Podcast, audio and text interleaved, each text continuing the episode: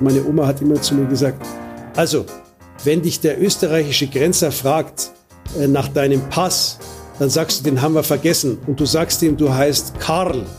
Karl, verstehst du? Sag ihm auf keinen Fall deinen richtigen Namen. Und ich habe immer nicht verstanden, warum ich jetzt irgendwie äh, Karl heißen soll. Dann saß ich da vor einem Tribunal von Journalisten. Ich habe unheimliche Angst gehabt, dass ich die Aufnahmeprüfung bei der Münchner Journalistenschule nicht geschafft habe und jetzt zum Journalisten des Jahres gewählt wurde. My Grand Story spreche ich mit Menschen, die mit ihrer Lebensgeschichte unser Weltbild auf den Kopf stellen und Schubladendenken eindrucksvoll durchbrechen. Ich bin Yusuf Breschner, Deutsch-Afghane, Flüchtlingskind, Startup-Investor und euer Host. Willkommen bei My Grand Story. Heute mit der Story von Karim El-Guhari. Karim El-Guhari ist die vermittelnde Stimme zwischen Orient und Okzident. Er ist Auslandskorrespondent, Leiter des ORF Nahostbüros, mehrmaliger Auslandsjournalist des Jahres in Österreich und erfolgreicher Sachbuchautor. Aktuell ist sein Buch Repression und Rebellion, das ich nur empfehlen kann, erschienen, das die letzten zehn Jahre seit des arabischen Frühlings Revue passieren lassen. In den nunmehr 30 Jahren deiner beruflichen Karriere hast du, Karim, unzählige Kriege, Revolutionen und Konflikte miterlebt und ich freue mich sehr, dass wir von München deiner Geburtsstadt nach Kairo dieses Gespräch führen dürfen. Herzlichen Dank dafür. Ja, vielen Dank. Vielen Dank für die Einladung. Die Art und Weise, wie du berichtest, Karim, ist eine ganz besondere, denn 200.000 Follower auf Twitter können nicht trügen. Hattest du schon immer eine Begabung, Geschichten oder Sachverhalte auf eine ganz spezielle Art erzählen zu können? Na, ich weiß nicht, glaube ich nicht. Das ist vielleicht so ein bisschen äh, der ägyptischen Identität äh, oder der arabischen Identität geschuldet. Äh, Araber oder Ägypter sind ja immer gute Geschichtenerzähler. Vielleicht habe ich da sozusagen genetisch auch etwas abbekommen. Aha. Geboren bist du in München und dein Vater stammt aus Ägypten, deine Mutter aus Deutschland, haben sich auf einer Zugreise kennengelernt. Und du hast das so schön geschildert, du bist das Produkt dieser Zusammenkunft. Wenn man jetzt so ein bisschen dein Leben Revue passieren lässt, in der Kindheit, in der Jugend, gab es da besonders prägende Personen, die dich maßgeblich beeinflusst haben? Naja, sicherlich, also äh, mein Vater war immer sehr politisch aktiv. Das war sicherlich für mich prägend, weil wir auch dann immer zu Hause Menschen zu Besuch hatten, die dann immer eben sehr politisch diskutiert haben und auch viele Journalisten, die immer bei uns zu Hause waren, zu Besuch. Also das, das hat mich sicherlich auch, auch langfristig geprägt, ganz sicher. Hm. Du hast es so schön beschrieben, dass du fortwährend in einer wandelnden Identitätskrise dich aufgehalten hast. Unabhängig jetzt davon, dass du natürlich einen besonderen Namen hast, zumindest hier in Deutschland ist er besonders, worin hat sich das sonst noch geäußert? Naja, das ist, also diese wandelnde Identitätskrise beschreibe ich immer, das ist etwas, das sich ja einem, das zieht sich ein bisschen so durchs ganze Leben durch. Ja. Es ist also etwas, äh, wo man eigentlich am Anfang damit versucht, dass man äh, immer irgendwo dazugehören möchte und man versucht es verzweifelt, äh, also ich erst als Kind und als Jugendlicher wollte ich eigentlich vor allem immer nur 150 Prozent Deutsch sein. Und das hat natürlich auch nicht immer geklappt. Also äh, natürlich auch wegen dem Namen. Dann bin ich später nach Ägypten gekommen und dann wollte ich 150-prozentiger Ägypter sein. Auch das hat überhaupt nicht hinten und vorne funktioniert. Und irgendwann habe ich dann so ein bisschen Frieden mit mir geschlossen und habe gedacht, also du gehörst irgendwie nirgends so richtig dazu. Weder in Deutschland noch in Ägypten. Und das hat aber natürlich auch Vorteile, habe ich mir gedacht. Also zum Beispiel, wenn du als Journalist arbeitest, äh, hast du einen gewissen Abstand zu allem, äh, hm. hast immer so ein bisschen einen Beobachterstatus. Also egal, ob ich jetzt in Deutschland bin oder in Ägypten bin, ich habe immer so ein bisschen, äh, mache immer so ein bisschen anthropologische Studien, wie sich die Menschen sozusagen verhalten. Und das kann man, glaube ich, nur machen, wenn man äh, nicht wirklich auf beiden Seiten dazugehört. Und dann passieren natürlich so ganz komische Dinge, wie dass ich in Deutschland oder in, in, Österreich immer noch manchmal gefragt werde, also irgendwelche Kollegen oder irgendwelche Freunde nach vielen, vielen Jahren dann mich dann rausrücken mit der Sprache, mit einer Frage, die sie schon immer beschäftigt hat, nämlich, sag mal, Karim, wo hast du so gut Deutsch gelernt? Und dann antworte ich meistens mit einer Gegenfrage und sage, wieso? Äh, erzähl mir mal, wo hast du denn Deutsch gelernt? Ja.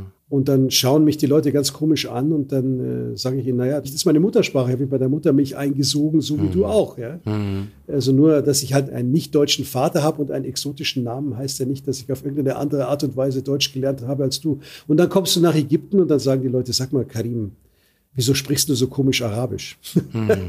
also irgendwie gehörst du so nie richtig dazu und, und irgendwann schließt man damit Frieden. Ich glaube auch, dass ich da über meine Arbeit natürlich auch irgendwie genau so ein bisschen meine Nische gefunden habe, in der ich diese Identitätskrise dann tatsächlich auch ausleben kann. Mhm.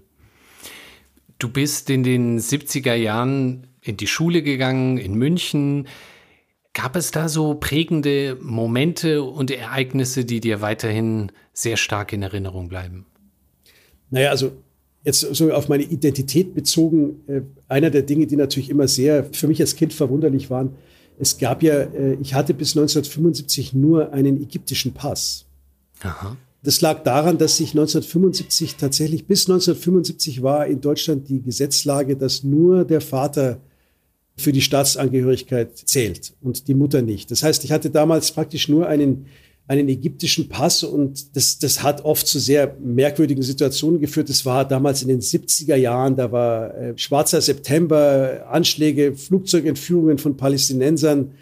Und damals war ich als, ich weiß nicht, damals war ich als, als sechs, sieben, achtjähriger, wenn ich dann irgendwo an der Grenzkontrolle irgendwo war, äh, haben die mich immer rechts rangewunken, also nicht mich, sondern denjenigen, mit dem ich im Auto saß und, und haben nochmal extra mich kontrolliert als kleines Kind. Und ich habe das eigentlich nie verstanden, warum das der Fall ist. Und dann äh, war natürlich auch die Situation, dass ich war da in München und wenn wir dann irgendwie zum Beispiel zum Skifahren fahren wollten am Wochenende nach Österreich, hätte ich eigentlich theoretisch ein Visum beantragen müssen. Und dann bin ich immer mit meiner Oma mitgefahren, dann im, im Postbus damals nach Österreich rüber und meine Oma hat immer zu mir gesagt, also, wenn dich der österreichische Grenzer fragt nach deinem Pass, dann sagst du, den haben wir vergessen. Und du sagst ihm, du heißt Karl. Karl, verstehst du? Sag ihm auf keinen Fall deinen richtigen Namen. Und ich habe immer nicht verstanden, warum ich jetzt irgendwie äh, Karl heißen soll. Und äh, habe nur immer gehofft, dass mich äh, nie irgendein österreichischer Grenzbeamter nach meinem Namen fragt. Äh, und äh, Gott sei Dank hat mich auch niemand gefragt. Wir sind dann einfach immer so immer rübergefahren. Das Kind hat seinen Pass vergessen, sozusagen damals. Okay. Die, diese Grenzkontrollen, gab es die dann auch in Ägypten selbst oder? Ähm also wir hatten da ab und zu äh, ja irgendwelche äh, Familienbesuche im Sommer. Äh, die waren natürlich für mich immer sehr sehr exotisch, weil äh, ich selber habe äh, jetzt bei mir zu Hause kein Arabisch gelernt, sondern ich meine das einzige arabische Wort, äh, was ich von meinem Vater kannte, war du Hundesohn, weil er mich immer liebevoll sozusagen bezeichnet hat. Aber ansonsten kannte ich nicht viel Arabisch und dann bist du da dahin gekommen, hierher nach Ägypten und da war diese ganze Familie und alle sprachen Arabisch und wild durcheinander. Und das war für mich immer eine sehr ja, exotische Veranstaltung, meinen ägyptischen Teil der Familie zu sehen, bis ich dann eben selber später selber Arabisch gelernt habe. Und dann, ja, ich habe ja auch äh, Islamwissenschaft und, und, und, und Politik mit Schwerpunkt Nahost studiert und mhm. damit war natürlich auch sehr viel Sprache verbunden und das war sozusagen damals überhaupt mein Einstieg in die Sprache. Mhm. Es war damals ja auch so, dass ähm, ich war über sauer auf meinen Vater, äh, warum er mir kein Arabisch beigebracht hat. Mhm. Dann hat er seine Ausrede war, war dann immer, es heißt doch schließlich Muttersprache und nicht Vatersprache. aber aber äh, es war natürlich tatsächlich auch so, dass damals in den 60er Jahren, also ich als Kind äh, in München aufgewachsen bin, war so die gängige Doktrin, Wissenschaftsdoktrin. Also das Schlimmste, was du deinem Kind antun kannst, ist, dass es zweisprachig aufwächst. Ach. Weil da kommt es ja vollkommen durcheinander. Das war mhm. damals wirklich so, die wissenschaftliche Doktrin. Und wenn man das natürlich kriegt, heute sehr witzig, wo die Leute ihre Kinder in irgendwelche dreisprachigen Kindergarten schicken, damit mhm. sie gute Chancen auf dem Arbeitsmarkt haben. Aber damals war das wirklich so, also zweisprachig aufzuwachsen, ist, ist irgendwie, da bringst du ja alles durcheinander. Mhm. Mhm. Und wann reifte dann bei dir der Entschluss, Journalist werden zu wollen? Naja, das war dann relativ schon, weil, wie gesagt, wie schon, also es waren ja, wie gesagt, oft auch bei uns Journalisten äh, zu Hause Und äh, das war für mich so ein etwas, was ich kannte, äh, auch über die mhm. Geschichte meines Vaters und natürlich über die ganzen Diskussionen immer. Und das wollte ich dann eigentlich auch machen. Und dann äh, habe ich mich damals, äh, als ich dann mit meinem Abitur fertig war in München, habe ich mich beworben auf der Münchner Journalistenschule. Mhm. Und ähm, bin da auch irgendwie ausgewählt worden unter den letzten 60, äh, die dann an einem Vorstellungsgespräch teilnehmen sollten. Und dann bin ich dann bei so einem, saß ich da vor einem Tribunal von irgendwelchen Journalisten, die für mich irgendwie einfach nur äh, großartige Menschen waren. Und ich habe also unheimliche Angst gehabt, vor denen zu reden. Ich bin hier fast durchgefallen bei der Aufnahmeprüfung mm. zur Münchner Journalistenschule. Übrigens etwas, was äh, damals jemand äh, in einer Rede, als ich vor wenigen Jahren, 2012 glaube ich, bin zum Journalisten des Jahres in Österreich gewählt worden. Und einer, mhm. der, der, der, Armin Wolf, der ORF-Moderator, hat es damals irgendwie auch so schön gesagt, dass ich damals eben die Aufnahmeprüfung bei der Münchner Journalistenschule nicht geschafft habe und jetzt dann, was weiß ich, 20 oder 25 Jahre später zum Journalisten des Jahres mhm. in Österreich gewählt wurde. Mhm.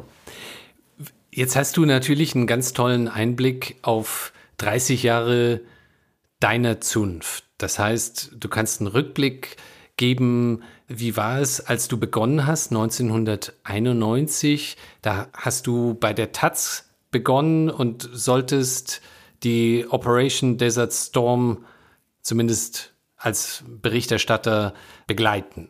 Kannst du charakterisieren und beschreiben, wie das damals war und wie sich seither die Journalistenzunft verändert hat?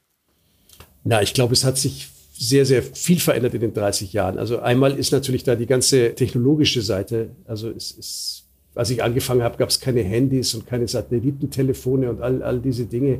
Internet fing gerade so an. Und äh, das gab wirklich Situationen, da hat man gesagt, so, da hat man bei der Taz angerufen und gesagt, ich gehe jetzt, ich fahre jetzt zwei Wochen in den Sudan und äh, ihr hört dann nichts mehr von mir.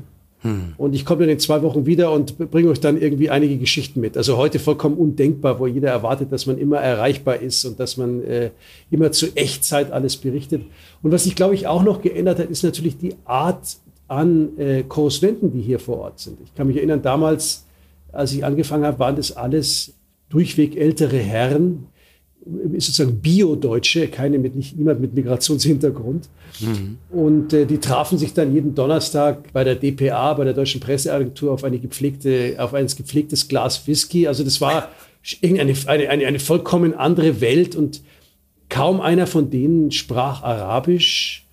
Naja, das war halt auch noch, und die großen Experten hießen damals äh, Konzelmann und, äh, und äh, Peter Schollatur, hm. auf die alle gehört haben. Und äh, da hat sich inzwischen schon sehr, sehr viel getan. Also mhm. inzwischen ist es auffällig, dass es doch inzwischen einige, also dass Arabisch erstmal äh, öfters doch bei vielen Medien eine Voraussetzung ist, um hier eingesetzt zu werden, dass es doch auch den ein oder anderen Menschen gibt äh, mit äh, Migrationshintergrund, der eben äh, als Korrespondent oder Korrespondentin arbeitet und Stichwort Korrespondentin, dass es einfach auch jetzt einige Frauen sind, die da jetzt als Korrespondentin arbeiten. Es war damals, hat man gesagt, der, die arabische Welt und so, da kann man nur Männer hinschicken. Hm. Und äh, das hat sich inzwischen alles sehr, sehr geändert. Hm.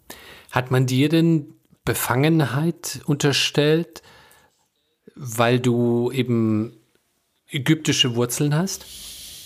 Eigentlich nur ein einziges Mal. Also da gab es irgendwann mal, wurde ein Posten frei äh, des Israel-Korrespondenten für die Taz das war auch irgendwie Anfang, Mitte der 90er Jahre.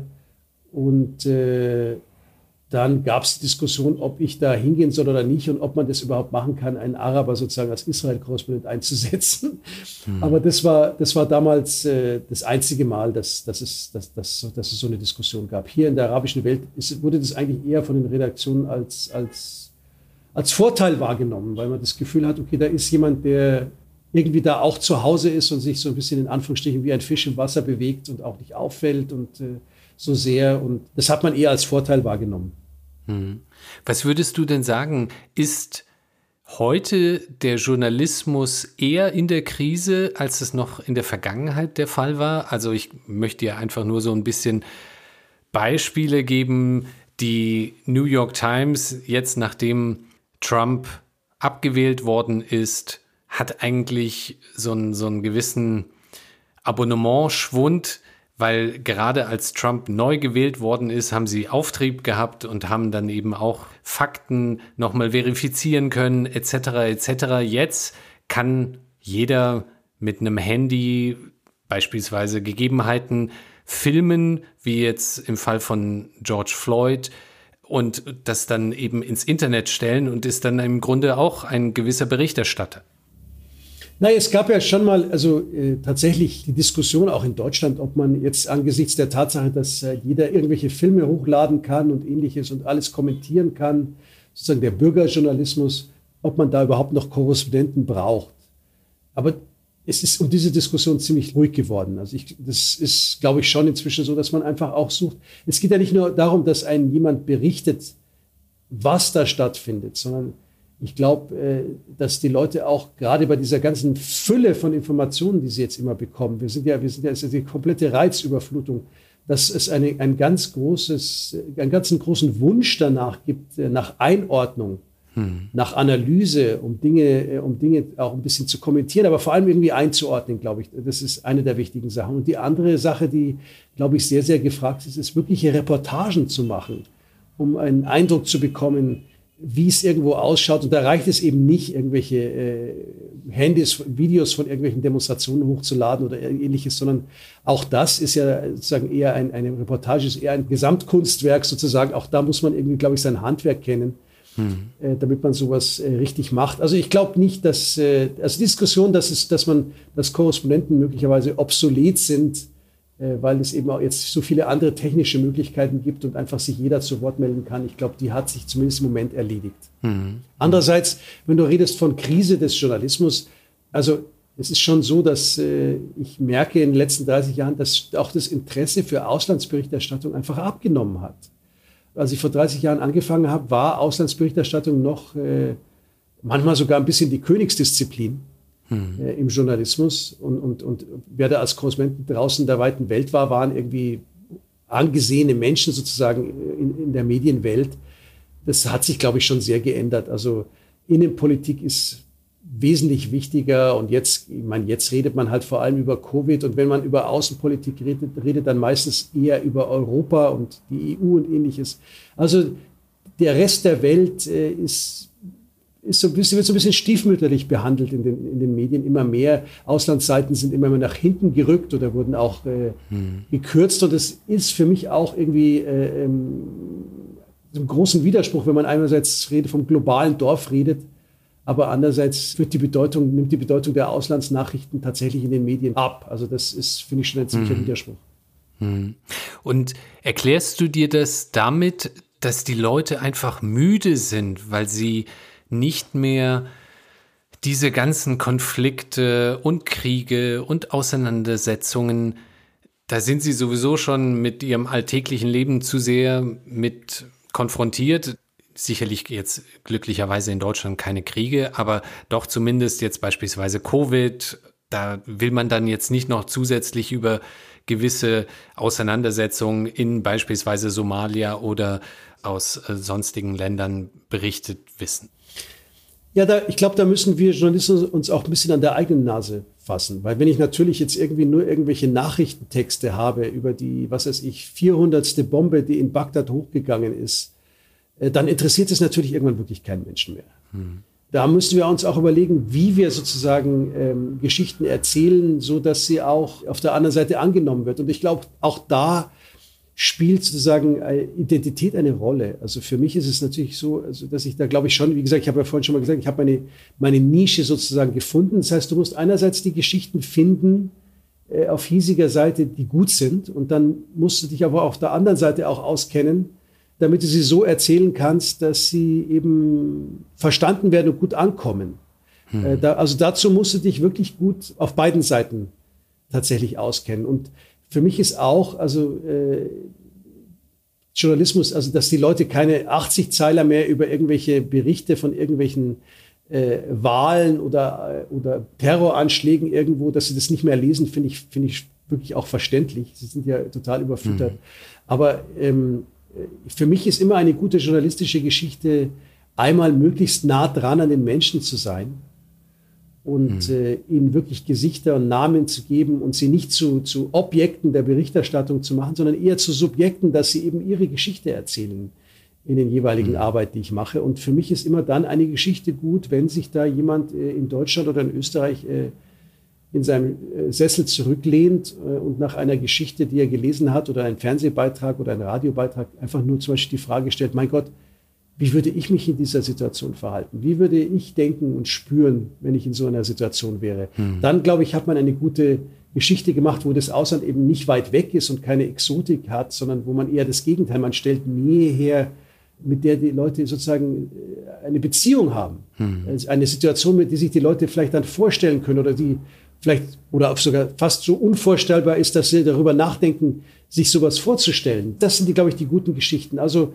man kann über Ausland wirklich so berichten, dass man, dass es auch für die Leute durchaus interessant bleibt. Aber dazu muss man auch den dementsprechenden Platz haben. Das kann man nicht in irgendwelchen Fernsehbeiträgen von einer Minute 20 machen und das kann man auch nicht in irgendwelchen Fernsehschalten machen, die ja auch immer äh, mir passieren, wo dann immer sagt, äh, Karim, bitte erklär mir den Nahen Osten in einer Minute 30. Hm. Sondern da muss man natürlich auch ein bisschen Platz haben, um solche Geschichten erzählen zu können.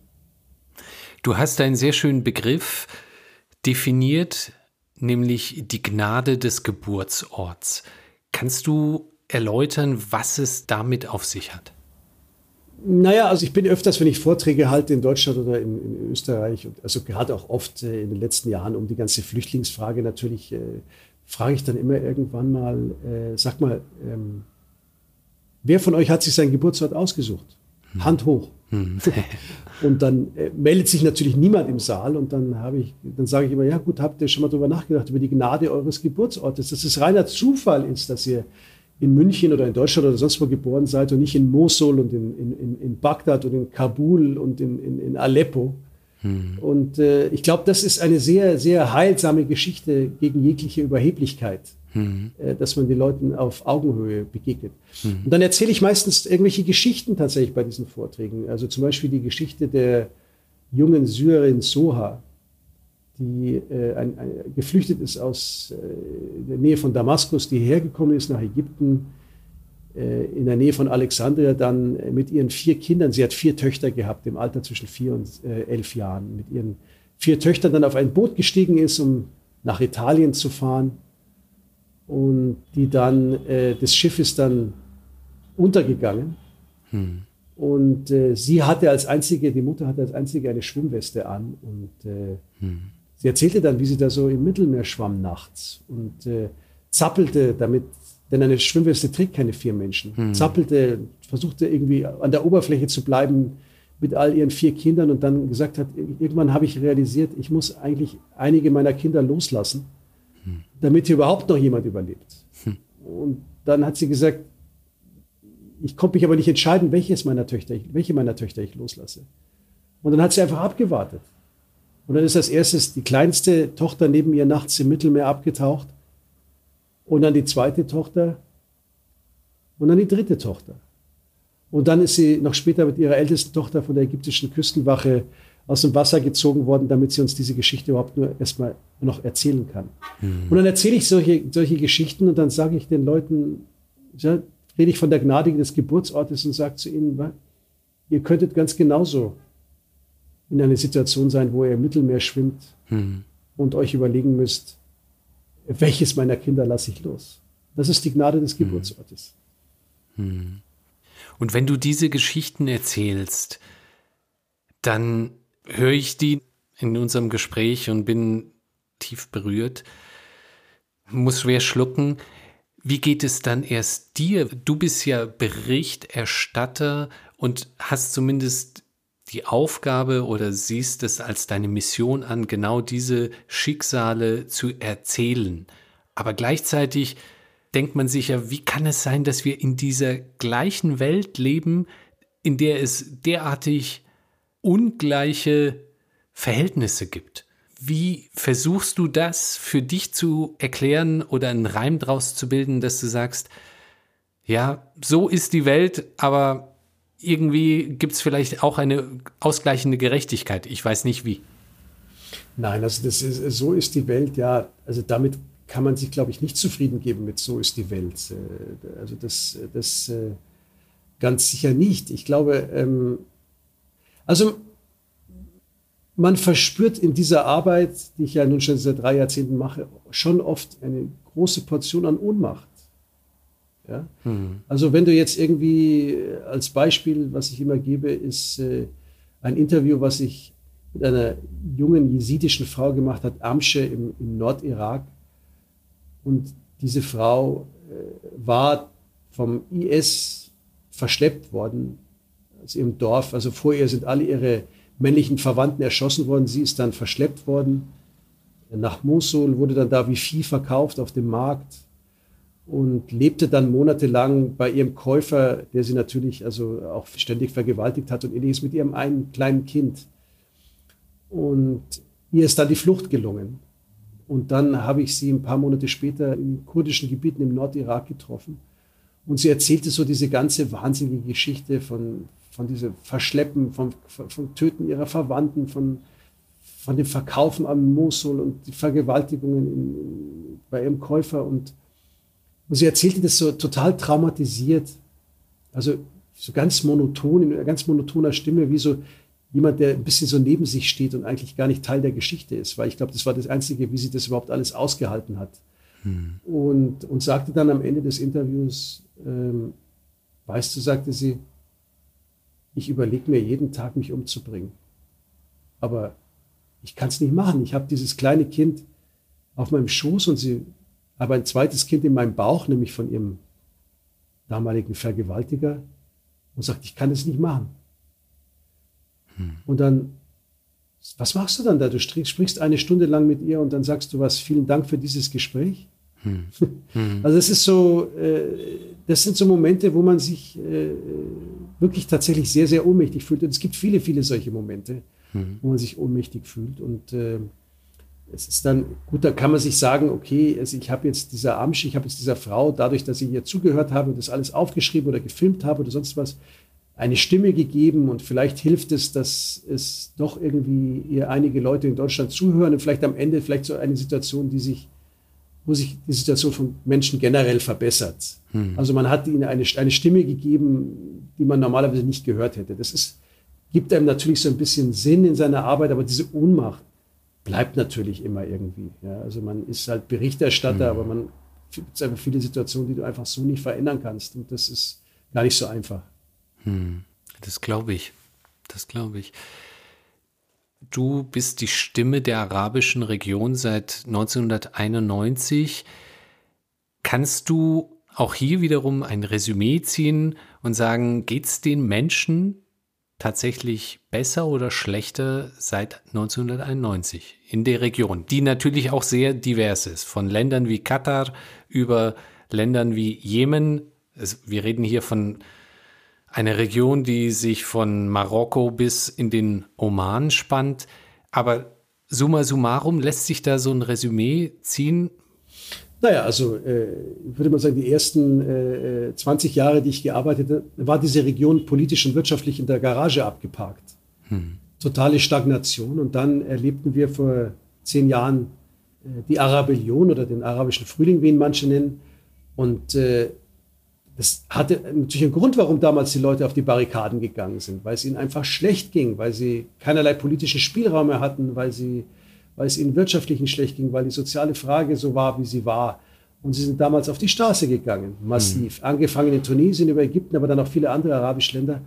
Und wenn man sich dann anschaut, was seitdem passiert ist, dass in vielerlei Hinsicht das Rad der Geschichte äh, zurückgedreht wurde mhm. und wieder die arabischen Autokraten weiterhin übernommen haben, aber sich die Situation der Menschen ja immer noch nicht verbessert hat. Der Grund, warum sie damals auf die Barrikaden gegangen ist, der ist ja immer noch da. Nicht nur das, sondern ihr Leben hat sich sogar in den letzten zehn Jahren noch verschlechtert. Also wenn man sich UN-Berichte anschaut, ist die arabische Welt die einzige Region der Welt, darüber schreibe ich auch ausführlich in meinem neuen Buch äh, Repression und Rebellion, also die einzige Region der Welt, in der sich die extremen Armutsraten vergrößert haben. Äh, in Ägypten haben wir ein Land, in dem jeder dritte unter der Armutsgrenze lebt, das ist umgerechnet, muss er mit 1,3 Euro oder weniger auskommen. Wenn man das auf die gesamte arabische Welt äh, bezieht, und das, äh, ich habe für dieses Buch damals sehr viele Berichte gewälzt, und es gibt so einen interessanten Begriff, der, das ist die multidimensionale Armut. Da heißt, da geht es nicht nur darum, wie viel jemand verdient am Tag oder ein Einkommen hat oder zur Verfügung hat an Geld, sondern geht es auch um andere Dinge wie Zugang zur Bildung, Zugang zum Gesundheitswesen, sauberes Trinkwasser und ähnliche Dinge. Und wenn man diesen multidimensionale Armutsindex hernimmt als Armutsgrenze, dann stellt sich heraus, dass mit Ausnahme der Golfstaaten, die natürlich äh, rausgerechnet werden, ein Viertel der arabischen Bevölkerung unter der Armutsgrenze lebt. Und was vielleicht noch dramatischer ist, 40 Prozent stehen kurz davor, unter diese Armutsgrenze zu rutschen. Äh, wenn sich irgendetwas verändert, Preise sich steigern oder äh, man seine Arbeit verliert, weniger verdient, also viele der Dinge, die jetzt auch mit dieser Covid-Pandemie passieren, mhm. dann rutschen 40 Prozent möglicherweise in diese Armutsgrenze ab. Das heißt, in anderen Worten, zwei von drei Arabern und Araberinnen heute leben entweder in Armut oder stehen vor der Gefahr, in diese abzurutschen. Also es sind alles wahnsinnige Dinge und äh, der Grund, warum also sich die Sache äh, in den letzten zehn Jahren sogar für viele Menschen einfach noch mehr verschlechtert hat. Also die soziale Frage ist, ist noch viel virulenter geworden, als sie vor zehn Jahren waren. Und wenn wir uns so, so Zahlen anschauen, wie zum Beispiel Jugendarbeitslosigkeit, im weltweiten Schnitt liegt die Jugendarbeitslosigkeit bei neun Prozent. Hm. In der arabischen Welt liegt sie bei 21 Prozent. Hm. Ja? Und wenn wir von Jugendarbeitslosigkeit reden, dann reden wir hier von der Mehrheit der Bevölkerung. Denn hm. äh, äh, auf die gesamte arabische Welt gesehen ist 60 Prozent der Bevölkerung unter 30 Jahre alt. Also wenn mhm. wir hm. von Jugendarbeitslosigkeit sprechen, dann sprechen wir von den meisten Menschen. Mhm. Und welche Prognose oder welchen Ausblick, naja, geben kann man den sehr, sehr schwierig, insbesondere für eine Region wie die arabische, die natürlich unglaublich viele Verwerfungen hatte. Aber das hört sich an, als ob das ein Pulverfass ist, das kurz davor ist zu explodieren. Ja, das ist wie so ein Dampfkochtopf, der auf dem Herd steht. Ja, also die, Polit die Autokraten lassen keinerlei politischen Spielraum, aber der Frust der Menschen aufgrund ihrer Lebenssituation und der Ärger steigert sich natürlich und das muss einem irgendwann mal entgegenfliegen. Und wir haben das ja schon erlebt. Das Rad der Geschichte wird ja weitergedreht. Also vor zwei Jahren, 2019, nachdem alles schon geredet hat, dass der arabische Frühling zum arabischen Winter geworden ist und ähnliches, fing dann wieder Aufstände an. In Algerien hat man den algerischen Diktator Bouteflika gestürzt, in Sudan äh, den Langzeitdiktator Omar Bashir und äh, große Protestbewegungen im Libanon und äh, im Irak. Alles so ein wenig ausgebremst jetzt durch diese Covid-Pandemie, aber äh, ich bin sicher, äh, dass wenn das vorbei ist, dass wir hier nochmal eine weite, große Protestbewegung in der arabischen Welt gegen die hiesige Verhältnisse erleben werden. Und zwar nicht als Luxus, sondern einfach, weil die Leute mit dem Rücken, ökonomisch mit dem Rücken zur Wand stehen und weil die soziale Frage so virulent ist wie noch nie. Also ich habe meinem diesem Buch ja, dem letzten Buch von mir, diesen Titel Repression und Rebellion gegeben, weil ich davon spreche, dass es einen Wettlauf gibt hm. in den letzten zehn Jahren zwischen eben Repression und Rebellion und sozusagen die einen, die Machthaber, die Autokraten haben ihre Macht zu verlieren. Hm und die anderen haben fast nichts mehr zu verlieren. Und irgendwo dazwischen wird sich das, glaube ich, abspielen. Ich glaube, wir werden sehr, sehr stürmische Zeiten erleben in der arabischen Welt. Und wenn wir von der arabischen Welt sprechen, müssen wir immer da wissen, dass es ja keine exotische Region dieser Welt von Europa aus gesehen. Also wir mhm. reden ja nicht von irgendwas, was in Australien oder Neuseeland stattfindet oder in den mhm. USA, sondern mhm. wir reden von etwas, was in der unmittelbaren Nachbarschaft. Das ist ein Katzensprung. Ja, es ist, wenn ich hier ins Flugzeug steige, ist mhm. drei Stunden Flug mhm. und ich bin da. Also wenn, äh, wenn du dein Auto auftankst in München, wo kommt das Benzin her? Mhm. Wenn es hier militante Bewegungen gibt, die entstehen wie der IS, dann werden die auch automatisch zum Sicherheitsproblem für Europa. Wenn es hier äh, Konflikte gibt, vor denen die Leute fliehen, dann fliehen sie von diesen Konflikten mhm. Richtung Europa. Also äh, der, die arabische Welt ist immer ein Teil des Problems Europas, aber eben auch andersrum. Woher kommen die Waffen, die hier für die Konflikte eingesetzt werden? Ein mhm. Viertel der bundesdeutschen Waffenexporte äh, in Drittländer, also außerhalb der, der NATO, äh, ist in den letzten Jahren in diese Region geflossen. Hm. Also das ist halt ein irrer Kreislauf. Also da werden die Waffen produziert, die dann äh, geschickt werden, um Konflikte auszutragen, die dann wieder zu, für Flüchtlinge vor, äh, zu sorgen, die dann wieder zurückgeschickt werden sozusagen nach Europa. Also das ist ein ganz unseliger Kreislauf, den wir da erleben.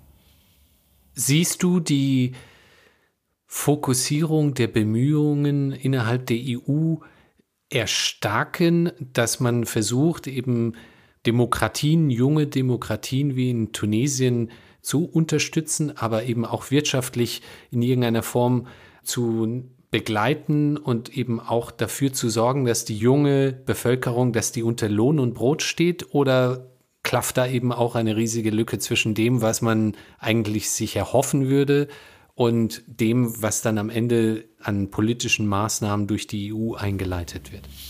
Also ich glaube, für, für alle in der arabischen Welt, die sich irgendwie Veränderung wünschen, ist Europa eine riesige Enttäuschung natürlich. Ja, also äh, die europäische Politik hat ja seit vielen Jahrzehnten eine Gleichung aufgestellt und die lautet, arabischer Autokrat ist gleich Garant für Stabilität. Diese arabischen Autokraten wissen natürlich auch genau, wie sie sich Richtung Europa vermarkten. Sie vermarkten sich als vorderste Front im Antiterrorkampf oder neuerdings als Partner, um Flüchtlinge davon abzuhalten, übers Mittelmeer zu kommen. Aber ich glaube, man muss nur einmal um die Ecke schauen, um zu sehen, wie schief das ist. Denn es sind gerade diese arabischen Autokraten, die sozusagen schneller Terrorismus produzieren, als sie ihn bekämpfen können. Einfach dadurch, dass sie überhaupt keinerlei andere politischen Spielräume lassen. Ihre, ihre Gefängnisse sind die wahre Brutstätten des Terrorismus sozusagen. Also sie sind genau das Gegenteil von dem, was sie, was sie behaupten. Trotzdem werden sie im Westen immer noch hofiert als Garanten der Stabilität. Ich glaube, das ist einer der aller, allergrößten Probleme. Und wenn du von Tunesien redest, verstehe ich bis heute nicht, warum man ein Land wie Tunesien, das einzige Land, das aus dieser Arabellion vor zehn Jahren demokratisch hervorgegangen ist, aber das unglaubliche wirtschaftliche und soziale Probleme hat, warum man so ein kleines Land, anders als zum Beispiel Ägypten mit 100 Millionen Bevölkerung, ein so kleines Land nicht doch von Europa aus massiv unterstützt hat. Äh, man hätte ja sowas machen können, wie zum Beispiel damals aus West-Berlin, so ein Schaufenster Richtung Osten. Sowas hätte man aus Tunesien machen können. Eine Insel sozusagen in einem Meer arabischer Autokraten, die erfolgreich ist. Und, äh, aber auch das hat man von europäischer Seite äh, nicht gemacht. Also ich überschreibe mein Kapitel in meinem Buch über Europa und äh, der Westen mit dem Hashtag Fail. Hm. Also wirklich gescheiterte Politik. Hm.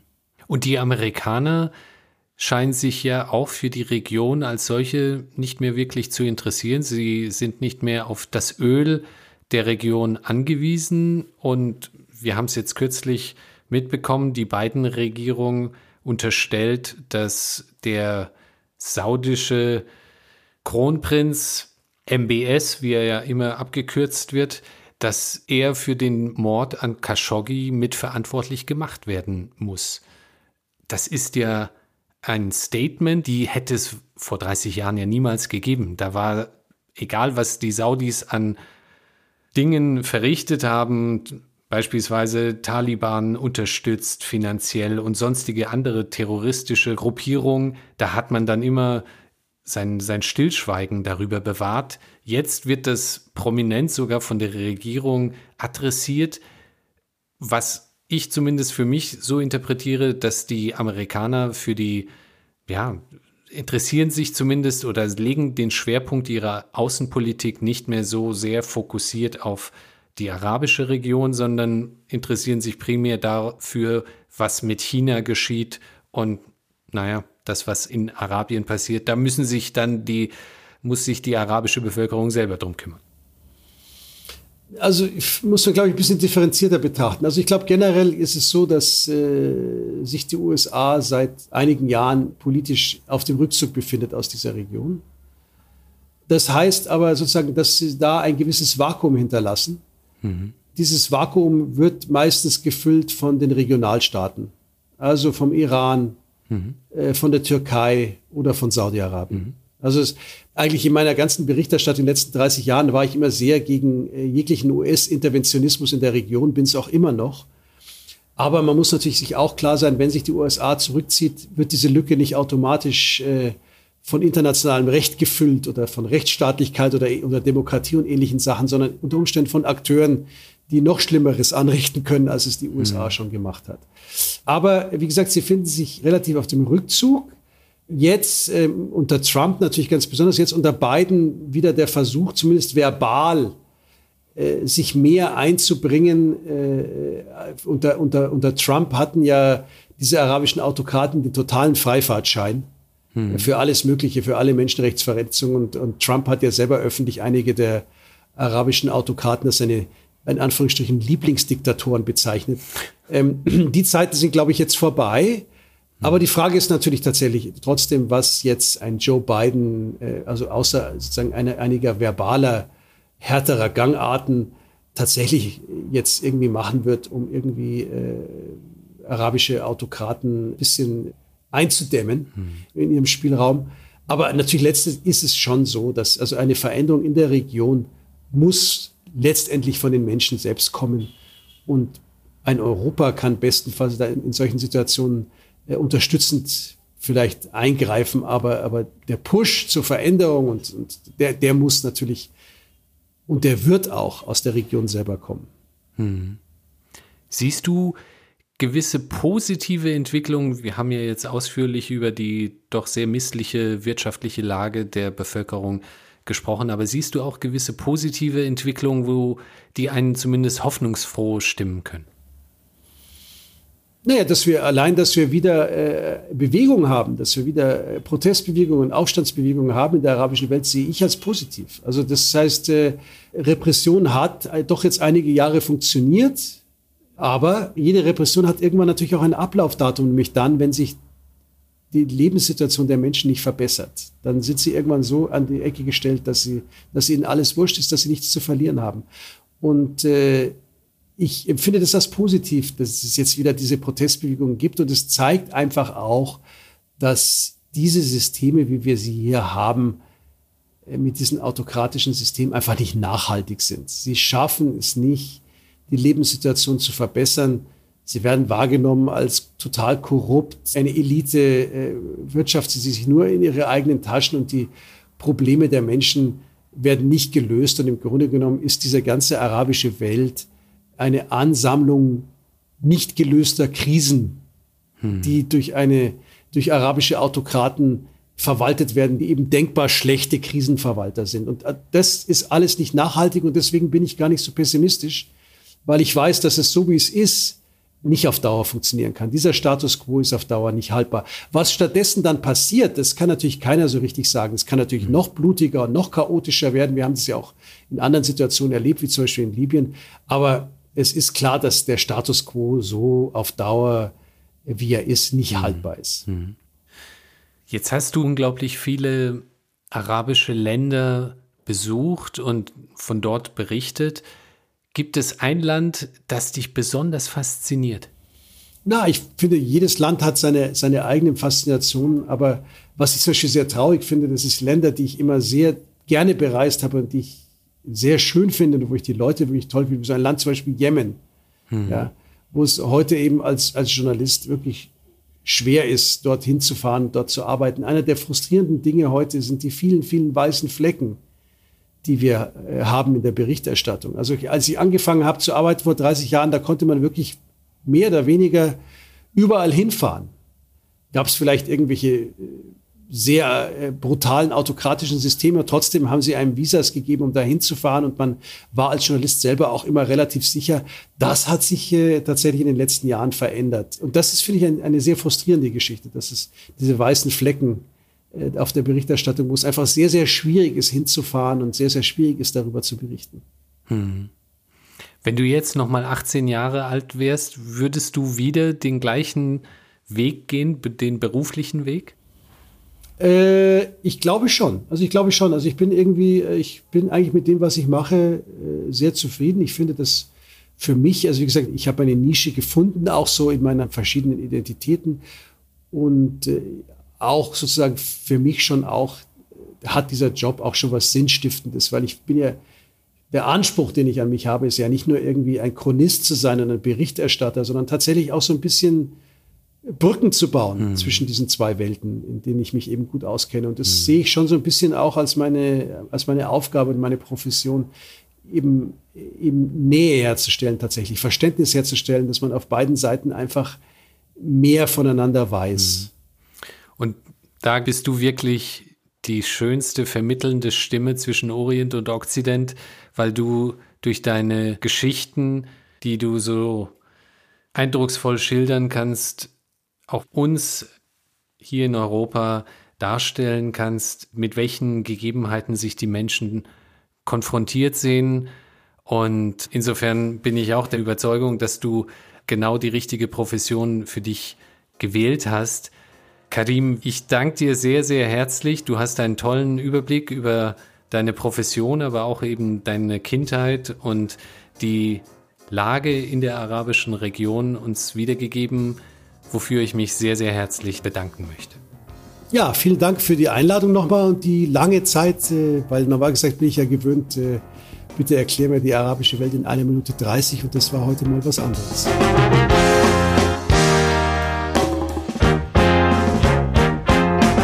Falls euch die Episode gefallen hat, würden wir uns riesig über eine Bewertung oder einen Kommentar in eurer Podcast-App freuen. So könnt ihr auf super einfache Art und Weise unser gemeinnütziges Projekt unterstützen, bekannter zu werden. Auf migrantstory.org könnt ihr außerdem euch für unseren Newsletter eintragen und regelmäßig neue, inspirierende Lebensgeschichten entdecken sowie die Story der Paralympics Goldmedaillengewinnerin Christiane Reppe in der nächsten Podcast-Folge. Ich als Mensch, der irgendwie vielleicht jetzt nicht den augenscheinlich perfekten Körper mitbringt, weil eben was fehlt, ich werde auch immer angeguckt und die haben so einen mitleidigen Blick. Creative Producer Idir Ben Mama, Redaktion Yusuf Breschner, Ton Erik Gierig, Musik Scream Harder von BIG, Special Thanks Doana Ariane Navid Breschner und die gesamte Breschner Familie.